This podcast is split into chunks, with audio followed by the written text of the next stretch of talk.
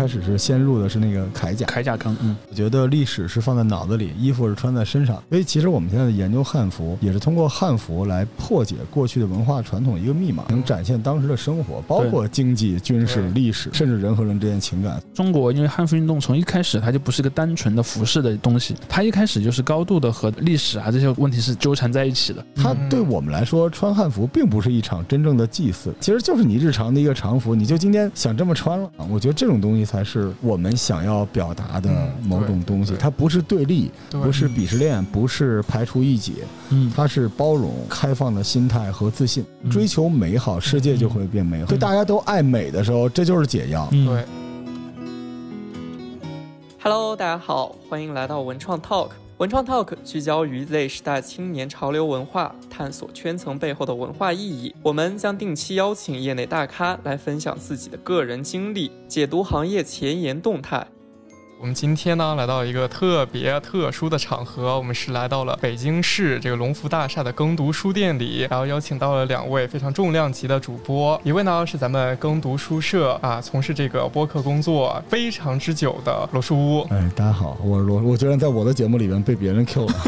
啊，这是有史以来几百期第一次。我们是一个互为嘉宾的概念，是是是是。另一位呢，就是我们的竹溪老师啊，我叫竹溪，然后我其实，在当年做记者的时候，我就经常写这些关于大众文化和一些呃公众的流行的趋势的这么一些东西。然后我现在呢，自己也有做一档播客，叫做那个巴别塔词典。然后这个名字其实也就提示了它的意思。我就是想讲说，在这样的一个社会里，所包蕴的不同的文化语言的这些符号，我想给他一本词典来告诉大家，哎，你怎么去理解其他人的语言？然后这也是我现在在做的一件事儿。我们今天主要这个话题是聊聊汉服啊，但是与之前我做的那些节目不一样，我们今天不是一个汉服科普，我们今天要聊聊汉服作为一个流行文化中的一个符号，它是怎么起来的，它现在什么样，它未来有可能变成什么样。你二位都是对这个汉服感兴趣嘛？都啥时候入坑的？关注到了这个东西？我是历史的主播，所以我在看剧的时候，我会比较在乎穿的东西。而且那个时候我在某站看很多历史剧，包括纪录片的时候，那个弹幕出现说这个是不对的，因为你知道我我做的历史节目，我是连你那盔甲的配重几斤几两都弄出来的，拔刀的方向等等之类的。所以我一开始是先入的是那个铠甲，铠甲坑，家里跟闹鬼的似的，四副全甲巨装的甲，是自制的吗？呃，买的什么某凯堂买的，贼贵，满世界说认识我，然后也不给我打折啊，你自己心里有点数啊。但是我觉得这东西有讲究，因为我是一个工科直男，就一旦这个东西有讲究了，他就让我钻研了，对，特别有意思。因为我我们现在脑海中想象的古代，大家就穿越文那么多，实际上古代一两银子什么样，吃什么样，穿什么样，鞋什么样都不知道。所以我想探究这个真相，然后找着找着就找到这个门口，然后推开从一个工科博主往文科博主转型的概念。对，因为我自己本身也是画画的。其实觉得古典之美双修了，对，有点魔武双修哈。就我我觉得那个我画国画，古代的这种中华传统的那种美好，不是一个单独存在的东西。是的，它整个那个世界那个画卷到底是什么样，就越来越感兴趣，然后就进了这个坑，打开了新世界的大门。那我可有一个问题了，罗叔，你过去看那些电视剧的时候啊，咱们说那些电视剧并不像现在一样服化道那么精良。你过去看的时候，你有感觉他们的那些服化道，嗯，怎么样呢？你说的是《封神榜》吗？对，大明王朝一五一六，嗯，虽然它剧情很好，但是你说它那个服化道，啊，你很很硬核啊！大明王朝一五一六已经是非常好的片子了，但是我调整过我的心态，一开始我不知道这东西是什么，然后后来我发现他们做的不对啊，我老想纠正他们，再后来我也 peace，我觉得看他哪些关键的地方是对的，后来我就研究为什么这么做，所以其实你说的非常的精准，就孵化道这件事情会是，如果你入了这个坑，会是你甄别一个片子好坏非常重要的一个关键。很庆幸啊，就是入了这个坑。这时候我在想象古代，就包括您说的三国什么的，他们到底什么样？我相信我有一个更准的判断。对，吃的、喝的、用的。但是为什么刚才我们闲聊时说这轻工具？因为毕竟离现在稍微近点，所以这些东西还留着呢。所以你基本就能知道它大概什么样。所以就是有的人说这个一旦下雪，这是清故宫还是明故宫？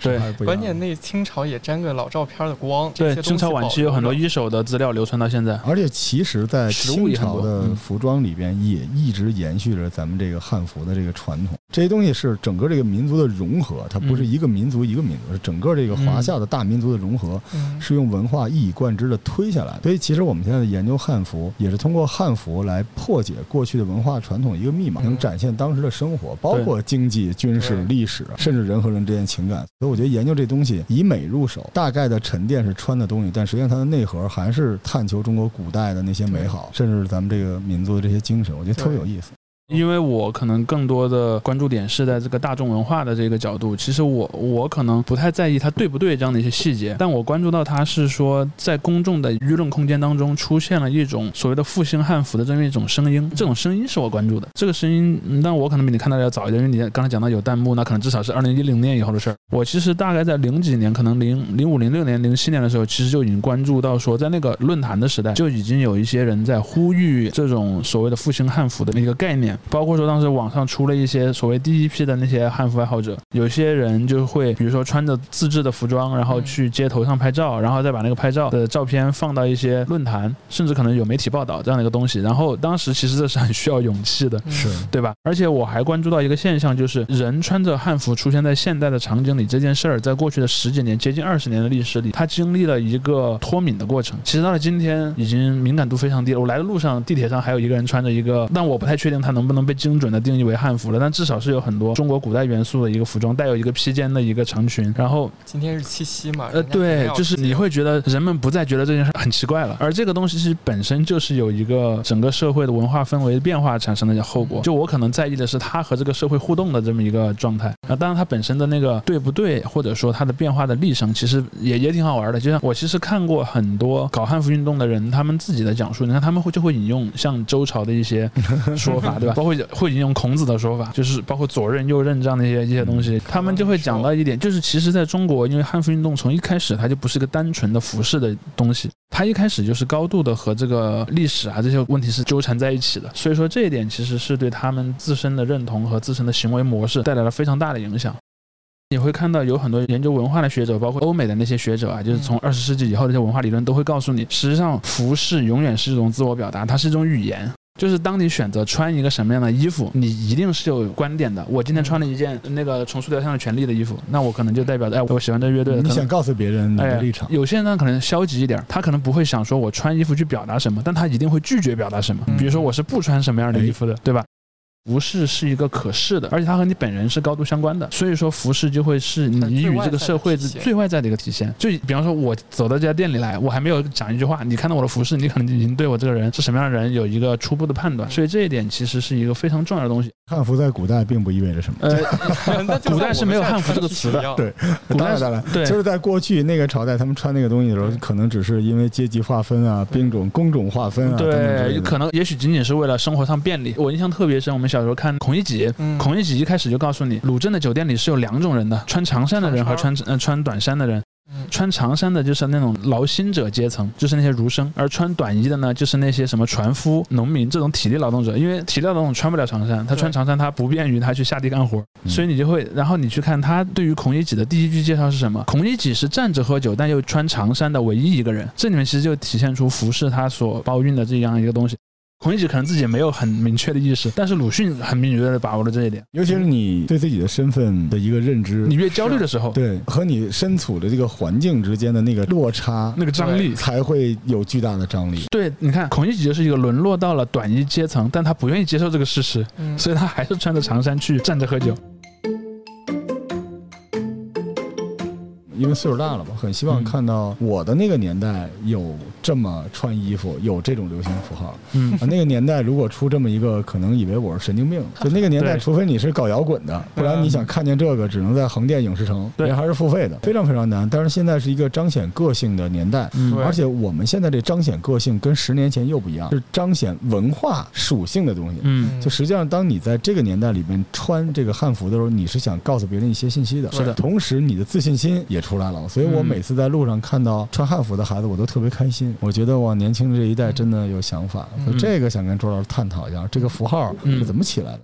其实来之前我做了一些研究啊，然后我其实看到了很多呃来自汉服运动参与者自己的一些叙事，以及从外部所体现出一些叙事。我看到了好几个版本的一些说法啊，就是他们会把二零零一年作为中国的汉服运动的元年，这是一个比较普遍接受的说法。而这一年他们是为什么会这么想呢？第一个是在那一年的十月份有一次 APEC 峰会。然后当时我们的领导人和全世界各国的领导人在中国开会，然后穿上了那个一一种被称为唐装的服装。但是这个唐装一出现，其实立刻就引起了很多争议，因为唐装其实是那个清朝的马褂，然后的一个改良版。对，当它上面可能运用的一些花纹或者面料是非常传统的，但是这个服装的形状它本身是一个呃，至少它不是一个汉族传统服装，而又被冠以唐装这样的一个名字之后呢，就是在网上起了不大不小的一场争议吧。然后又在同一年呢，其实有另一件事儿，就是中。电视台播出了一部历史剧，叫做《康熙王朝》。《康熙王朝》这部剧，就是后来你们会发现，有很多网民呢，经常会称他们为清宫剧，有时候贬义一点呢就称为所谓叫辫子戏。嗯，对，用这样的一些一些说法去描述这样的一些剧。他们对这些剧当中有一些不满，他们认为在这个剧当中没有正确的对清朝做出一个评价，以及说可能汉族在中国文化中的一个形象的一个评价。就有很多网上帖子说，电视上播了那么多的剧，但是出现的却没有我们汉族人的呃古代的形象，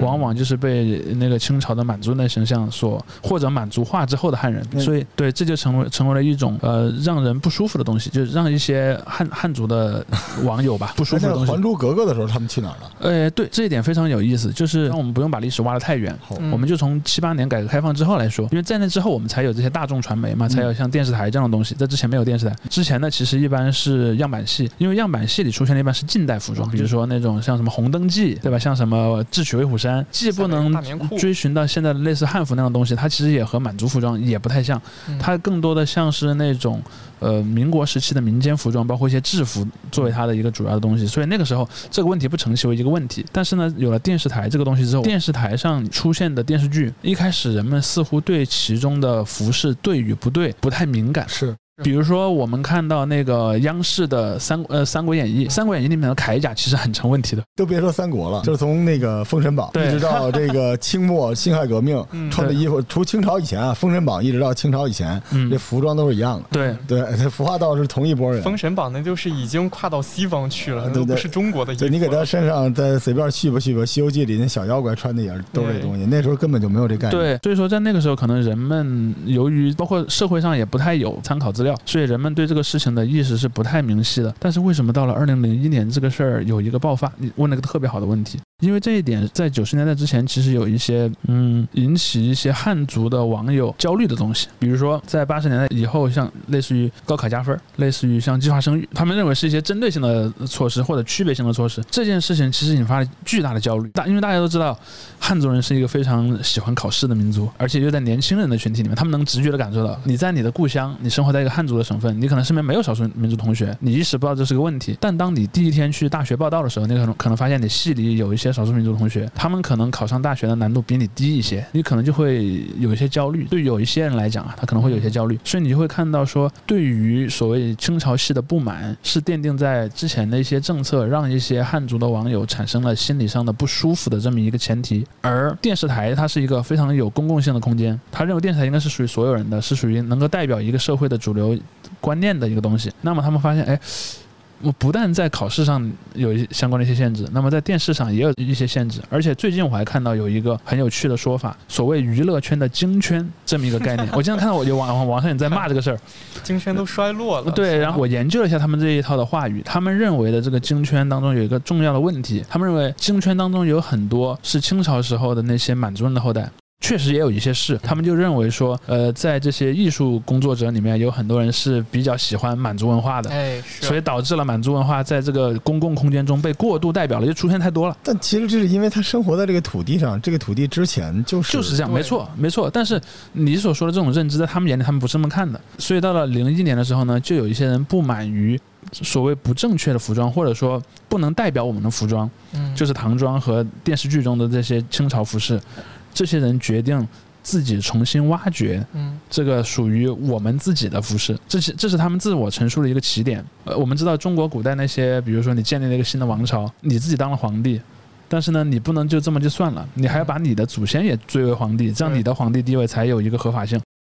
嗯，所以除了在二零零一年他们自己开始做这件事儿之外，他们还为自己寻找了一些更古老的根源，比如说有一个。搞寻根文学了，呃，对，就像美国的黑人当年他们搞寻根一样，他们要说我们是在非洲有着一个光荣的传统，对吧？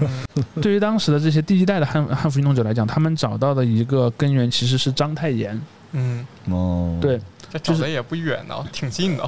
但是章太炎是很有很有典型代表性的。同时呢，他是在清朝晚期，他是要寻寻找所谓的我们国家前途的命运的拯救的方法。那么后来他去了日本，他到了日本之后，发现了一个事情，就是日本人的服饰很像在中国已经消失了的汉族人的服饰。日本以前这个东西是不叫和服的，叫武服。武服，三国时期，因为那是武士阶层的礼服，叫做武服。其实，在日本，武服就是指从江南地区传到日本的这种汉族服饰。但是后来反而是在汉族地区已经消亡了嘛，所以他在章太炎在日本请日本的裁缝，按照武服的形制做了一些衣服自己穿上。然后同时，章太炎自己的理论，就是他后来的革命理论，其实也是建立在一个民族革命的这么一种 反清复明，哎，反清复明这么一种框架底下的。所以说，他把服饰作为他的革命理论当中的一个非常重要的元素。有意思的是，我们看到中华民国建立之后，反而是强调民族和谐。包括说，呃，中华民国的官方服装其实是中山装，直到今天为止，新中国也继承了中山装这么一个符号。我们看到，在一些重大的呃庆典的仪式上，我们的领导人都是穿中山装的。嗯，而中山装不是汉服，哦，中山装其实是一个带有一点汉族特点的西装，它也融合了一些那种就是现代的这些制服的东西，但又加入了一些中国元素，变成了中山装。改革开放初的时候呢，新一代的年轻人是没有对那些古代服饰的直接记忆的。但是呢，到了九十年代之后，就像我刚才讲的，你在一些思潮的这种影响之下，你开始去思考这个问题。所以第一代的汉服爱好者，我当时看过一些他们的自述的历史，我觉得他们挺，甚至可以说是悲壮，因为他们没有得到过任何呃官方的研究机构的支持，他们可能自己去查一些古代的典籍，因为民族主义者往往是男生比较多嘛。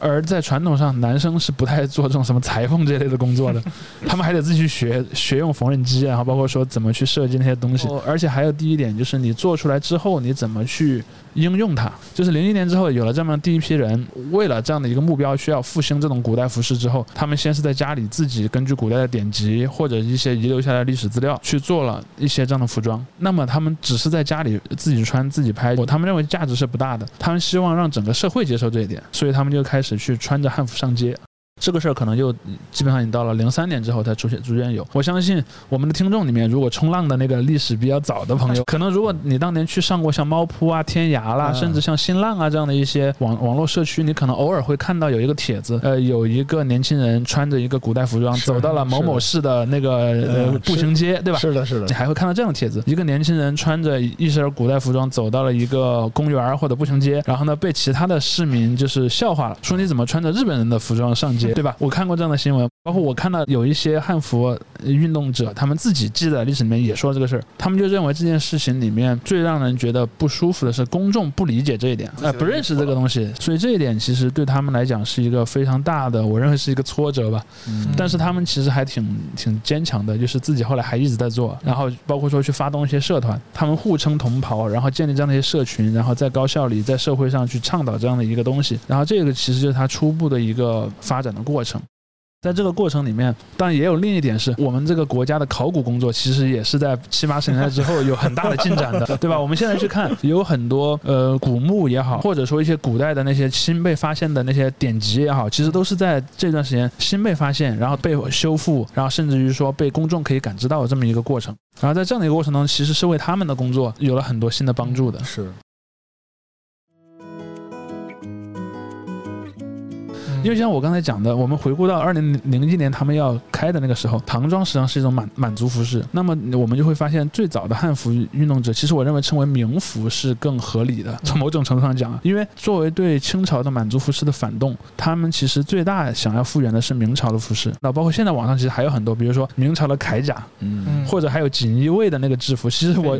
对我现在发现飞鱼服，其实我在今年上半年我去那个扬州那边出差，大家都知道扬州有很多古代。园林嘛，对，你会看到很多穿着那种服装的人，对，男的女的都，男的女的都有。然后男的里面，你看就经常出现像飞鱼服这样的服饰，一下去故宫门口也都是。对，包括北京的故宫，然后就各个城市的那种带有一些古代风貌的那种地标的地方，基本上都会有。还有另一个特点就是它有一种儒家的色彩在里面，因为呃被复原出来的汉服往往是一些礼仪性服装，它其实不是日常生活服装。然后包括说，因为我们能看到的很多一手记载，比如说什么东西会被放在墓地的那个壁画里呢，或者是那种墓主人自己会穿着跟到他去坟墓里的东西呢？一般来讲，这些都是一些有有仪式性的东西，而不是他日常生活的东西。早期他们其实很多是恢复明朝的服装，嗯包括刚才我们其实我们都讲到了一个点，就是说实际上服服饰是流动的。我们如果读过一些古代史就知道，在那个先秦时期有个非常重要的历史事件，叫做赵武灵王的胡服骑射改革。嗯然后对于那个赵武灵王来讲，他说，如果我们的国家能够变得更先进、更强大，那么我们穿上一些和我们的传统文化不相符合的服饰，又有什么大的问题呢？因为在之前就是主要是用战车的，用战车其实你如果穿的服装比较宽，影响不太大。但是在那个时候已经有人发明了骑马了，嗯骑马是比战车更灵活的。但你穿的那种宽袖和那个下摆很长的服装是没法骑马的。所以说赵武灵王就果断的采纳了那种就是所胡服其实就是窄袖，对，然后下面的衣服也比较短，对它不会它不会挡着你骑马。你会看到说，至少对于中国人来讲，服饰也并不是那么的完全一成不变。包括每个朝代其实都在接纳一些新的元素，尤其是嗯，你我们会看到在古代，从比如说西晋以后，嗯唐朝再到宋以后，实际上一直是处在一个生活在中原的农耕民族和生活在边疆的游牧族群，包括一些还有一些来自更远的地区的族群，嗯他们的文化之间是在不断交融。比如说我们我们经常看一些以唐朝为题材的电视剧，比如说像《十二时辰》，对吧？我们会看到《十二时辰》当中，因为那个剧的服化道，我觉得挺挺不错的，就以当下水准来讲是非常精良的。是的，对，你会看到里面的那些，比如说长安的居民，还有一些官员，甚至一些其他的那些外族来到这个地方定居的那些人，他们穿的服饰都是很符合自己身份的。你会看到唐朝的服装里面已经有非常多的游牧族群的这个特点了。嗯这个交流和融合不光在基因这个层面，嗯在文化和这些层面也都是一样的，所以服饰上也是如此。包括说明其实是建立在一个推翻了元的统治之后而形成的一个朝代，所以你会看明的服饰其实保留了不少那个蒙古人的特点。嗯上半身的领口啊这些位置，你会看到有非常强的这个草原的风格，甚至于说一些生活习惯也是如此。你看，在以前我们汉人是席地而坐的。但是你会看到，在中国这样的一个风俗，很早以前就已经变得很不主流了。包括说，甚至使用的一些词语，比如说像有一个最典型的，我前几天还跟朋友在说，你看在日本所有的车站是叫驿的，只有在我们中国大陆这边是叫站的。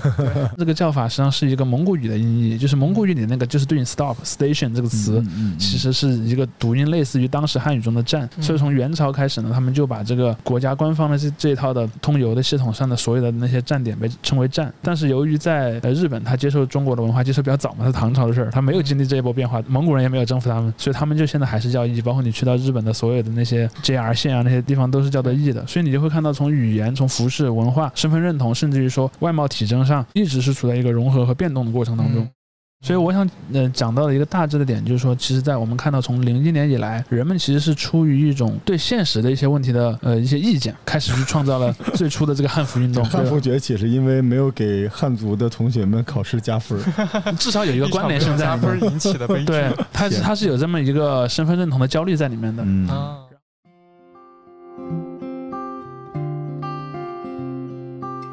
整个社会在你十多年的运动之下，是逐渐会接受这一点的。而且我还看到了有一种倾向，就是所谓的古风音乐嘛，对吧？比如说你，你要用呃传统的，不管是所谓古白话也好，还是文言文也好，比如说你要用一些中国古代乐器，嗯或者你在用用调式的时候，你要用那对用那种五五声的那种所谓中华音阶，你去写一些音乐来唱，这个东西其实过了这二十年了，其实到今到今年整整是那个，如果按刚才我们说那个历史，我们此时此刻在录音的时候，就是马上要到那个汉服运动的二十周年的一一个纪念日的一个一个时间点。网，红们狂欢，你就会看到这二十多年来，这个东西在不管在什么层面，在官方的层面还是在民间的层面，接受度还是提升蛮多的。嗯是是，而且我最近几年还注意到一个现象，就是有一些网友在倡议建立一个汉服的节日，嗯然后上次这个日子呢，就是农历三月初三，这个这个日子本身也很有意思。这个日子呢，在先秦时期的确是一个汉族的节日，嗯但是我们会发现，其实，在有一些网友试图把它建立为这个汉服日之前，这个节日汉族人是不过的。我印象里边现在也就只有壮族人会在三月哎三放假不。全是壮族，其实嗯当然壮族会放假，是因为有一个壮族的自治区。我们会看到，在中国的南方有大量的族群是过三月三的，吃饺子吗？呃，不吃饺子。对海南黎族来讲，他们的三月三是一个特别重大的庆典，而黎族也有他们自己的创世神话嘛。节日这个东西和每个朝代那个习惯是有关的，因为皇帝会倡导过一个节，那个节可能就会变成一个公共的节。在这样的一个过程当中，上巳节其实在汉族地区慢慢的是衰落了的，而恰好是它已经衰落，但是又曾经属于我们的这个特点呢，使得它非常容易被建构为一个汉服节。呃，比方说，如果你想你想给端午、重阳或者中秋加一个汉服的这么一个元素进去是不太容易的，因为它本身蕴含了很多其他的意思。然后上巳呢，相当于一个空白的符号。你如果要把一个新的意义填到一个空白的符号里面是很容易的，国家不用单独立项，不用单立项，哎，然后嗯。哪怕你不把它定义为一个公众节日，没关系，我们民间爱好者自己组织，到了那天我们组织一些，比如说踏青啊、游园活动，我们都穿着汉服去，你就会看到这个嗯这样的一个声势，最近几年正在出现。我关注到一个我自己觉得很有趣的现象，就是我以前在广东工作的时候，我会发现，在广东人的端午节的时候，他们穿的其实也不是汉服，他们穿的是那种类似于古代的农民服装，就是那种短上衣。没有袖子，因为那边很热嘛。然后短上衣、短裤子，会带一个那种竹斗笠，然后划着龙船。然后你要去到宗祠里面，告诉你的祖先，我要代表你去参加这个龙舟比赛了，请你赐予我一个好的运气。而你去看那个祖先呢，往往是穿的那种宋朝时的那种服饰，坐在一个一个太师椅里面，因为他们往往会把自己的祖先，嗯、追溯到比如说宋到明之间的一个从北方来到南方的一个混搭的概念了。呃，对它其实你你就会看到这这就是个很生动的例子。我们刚才不是讲语言文化和族群上是在不断的融合和改变的，是的，然后宗祠里面你就会看到说，他就会把自己的那个追认为最早的祖先的那位祖先是，因为他的那个位置是不变的，然后你会会有一个画像画了他的那个样子，然后他就可能就会穿着那位祖先的时代的那个服饰。你会看到可能在宗祠里面不同时代的那些祖先是穿的不一样的衣衣服的，有可能有一个是来自清朝祖先，他可能就会，比如他在清朝的时候中了状元，皇帝赐了他一个牌牌坊，然后也让他成为这个家族历史上一个特别重要的一个可以纪念的人物。那你可能就会看到一个穿着呃清朝式的服装啊，有一个那个呃朝服，前面有那种图案，然后还戴着一个官帽那样的一个形象。哎，我突然，嗯我突然觉得我们这么聊汉服很有意思，因为你让我想起了我有一个朋友，他就在江南，他就是宗祠。我一直觉得宗祠里边有中国文化带很多东西一个密码嗯。他那个宗祠里面是一些画像，但是在老还有一些石刻上面画的东西，对对对然后他对对们穿的衣服不一样。嗯但最有意思的，你会发现越往近代呢，这个画像的颜色就越鲜艳。对，然后往往过去恨不得就是白描 简笔画一样。然后你进他们家的时候，他们家整个那个祠堂，我觉得北方的祠堂因为被破坏的比较严重嘛，然后在东北就变成庙了。但是在那边那个祠堂里边，你看到的特别像是一个平面设计作品，嗯，嗯就它不同的人他所在的位置。然后他需要用一个视觉化的符号告诉你，嗯然后你要记住，再往前追溯数百年，我们家曾经有这么一个人。对，我那个朋友真的让我特别特别的震撼。嗯我觉得那里面就当然研究汉服的同学们可以看那里边的东西，嗯然后它还有点文物在里边。嗯，是的，但更多的就是他其实回答了一个特别基本的我们爱问但没有答案的问题，就是你是谁，你从哪儿来？因为人现在宁可去相信 DNA、基因序列等等这些，但是你不愿意相信你身上你成为今天的这个文化的传承，绝对是文化包裹住这些东西传下来的，嗯。所以你知道你从哪儿来这件事情，有的时候会是一味良药帮你解决一些问题，这非常重要。所以我在那个祠堂，我记得当时我进去的时候没感觉，出来的时候下雨了，我那个羡慕、嫉妒、恨的，这就是你从哪儿来，这就是我们现在用我们的角度来聊汉服的原因。就是当然你可以就为了漂亮，你去买个别的牌子或者买一个都可以，嗯。但是如果这个东西的乐趣在于，如果你深挖，有些国际品牌你深挖 挖到瑞典，一嗯一个不热爱中国的国家，然后用了一些棉花做了件衣服嗯，没得挖了。但这里面有故事，嗯。对，就我们现在人都需要共情。就你既然找不着你自己的祖先，你找一下我们这个大族群的祖先，他曾经是怎样的，这个东西特别有意思。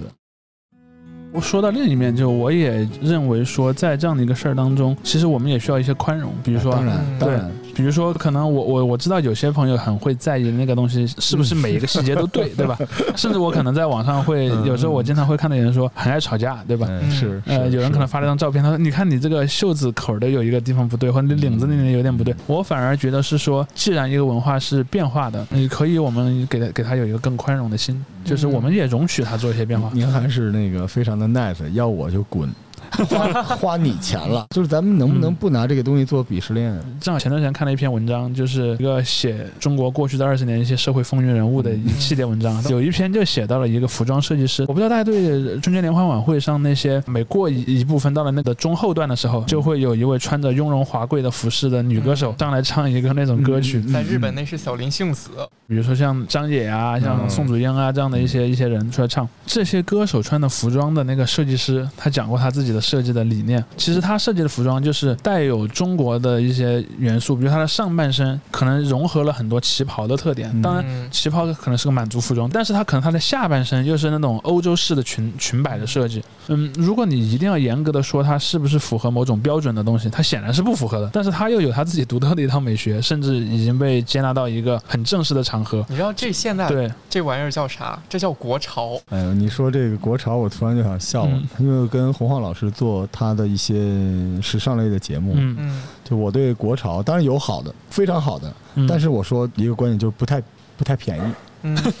对吧？对，便宜点的国潮是什么呢？就是把什么 Supreme 啊、Off White 把人 logo 去了，上面写上什么如来啊、长生、戒杀生，呃，或者书法艺术，对，书法中。然后呢，我特别想告诉大家，那个东西是涂鸦，那个还真不是传统文化。我觉得真正好的国潮，它首先不一定是公众的，它那不然它就不潮了嘛，对吧？潮永远是一个少数派的东西。对，但是那里边一定是要有中国文化体现在，不是书法，而是剪裁。